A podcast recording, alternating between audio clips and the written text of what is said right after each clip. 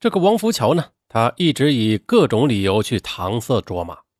其实呀，时间一长，他自己也担心不能继续取得卓玛的信任。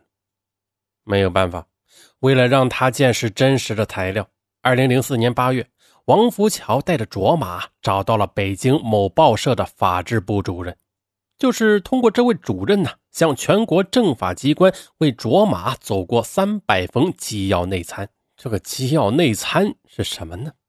这些所谓的机要内参呐，实际上只是一份供有关部门参考的来信摘编而已。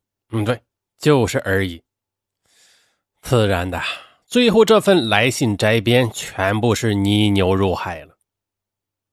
二零零四年八月，王福桥他还请这家报社的一个记者为卓玛组织了一场记者招待会。王福桥对卓玛说：“呀，媒体的力量是无穷的，肯定会对你丈夫的案子产生良好的影响的。这次来的记者呀，都是中央和北京各大报社的法制记者，你呢，应该多给他们出点钱，每个人给他们五千元啊，比较适合。”卓玛听后立即点头同意了。但是呢，在记者招待会的现场，卓玛见参加会议的三十多人中，却少有什么大报记者，有些根本不是什么记者。卓玛他感到这次活动组织的实在是不尽如人意，最后呀，只给了每个记者三百至五百元的车马费。那当然了，这次记者招待会啊，根本就没有起到什么作用。卓玛虽然有些恼火，但是为了丈夫，她也只好把所有的委屈咽进了自己的肚子里。为了继续蒙骗卓玛，这个王福桥又通过那位报社的记者认识了一个研究所的区主任。王福桥他立即带着卓玛又找到了区主任，并告诉卓玛，区主任的爱人是一位政治局首长夫人的私人经济顾问，绝对的是手眼通天的人物。你丈夫的材料可以请他转交给首长。于是呀，这个卓玛便带着给中央领导的一封信。某报社的内参和几名律师联名写的对该案的看法，都交给了曲主任。接着，王福桥他又告诉卓玛，曲主任说要办成这件事的话，需要一千万元。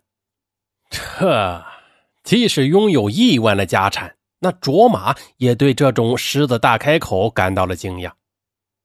他随即对王福桥说：“那我们还是再找找别人吧。我为了丈夫的事情。”已经给你拿了八百多万元，现在一下子也拿不出这么多钱来了。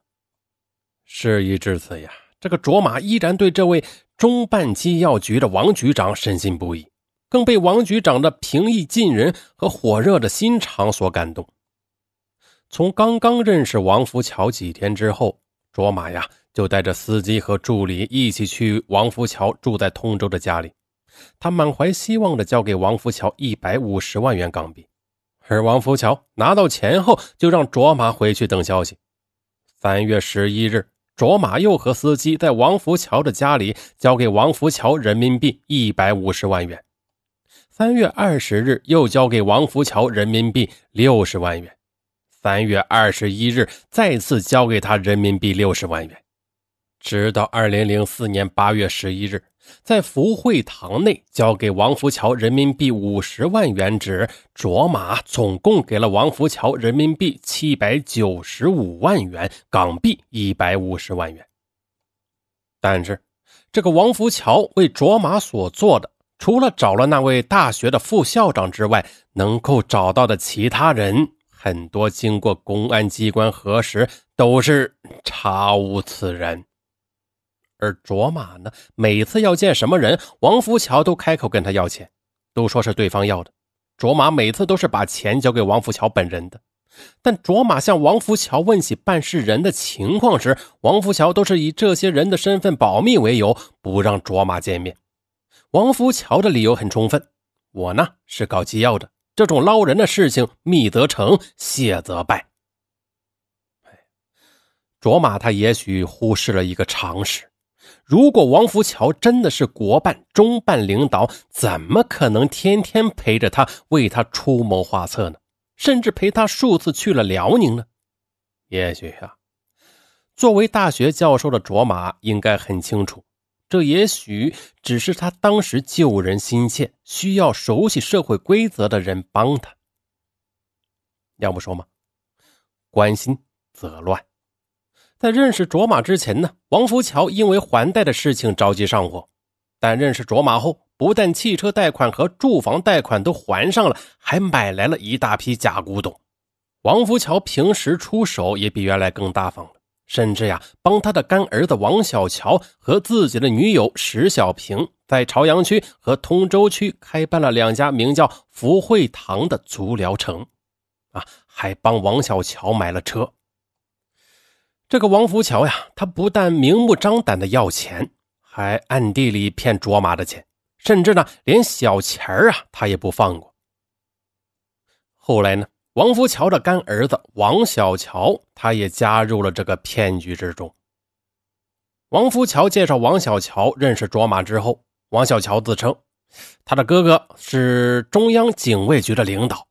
在王福桥和王小桥的密谋下，从2004年4月起，王福桥他突然对手机警惕起来。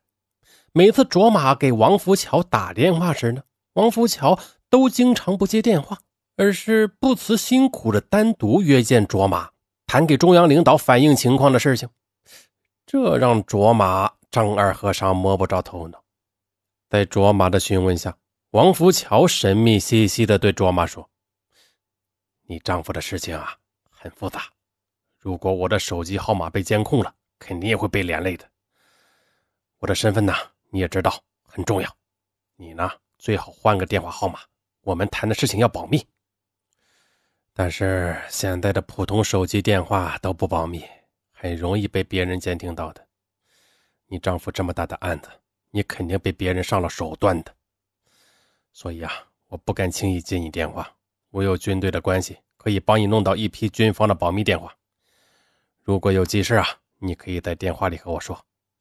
卓玛他确实听说过中央警卫局的电话是不显示电话号码的那种保密电话，当时呢。他就同意了。王小乔的哥哥是中央警卫局的，可以让王小乔找他哥哥办中央警卫局内部的电话号码。这些电话都是保密的、安全的，并且呢，我们应该给身边的工作人员统一配发保密手机。卓玛心想呀，王福桥这么大的领导，肯这么为自己帮忙，自己也不能给他带来麻烦呢。于是呢，王福桥向卓玛要来身份证。还让卓玛把身边的司机、秘书等所有人的手机都换了。二零零四年五月的一天晚上，王福桥让卓玛到宝鼎大厦，说王小乔把保密手机送来了。卓玛赶到宝鼎大厦后，王小乔和几个人搬着装手机的箱子进来。王福桥让王小乔把箱子打开，拿出手机说：“这回啊，安全没有问题了，咱们统一时间把手机都换了吧。”王小乔一共拿来了八部手机。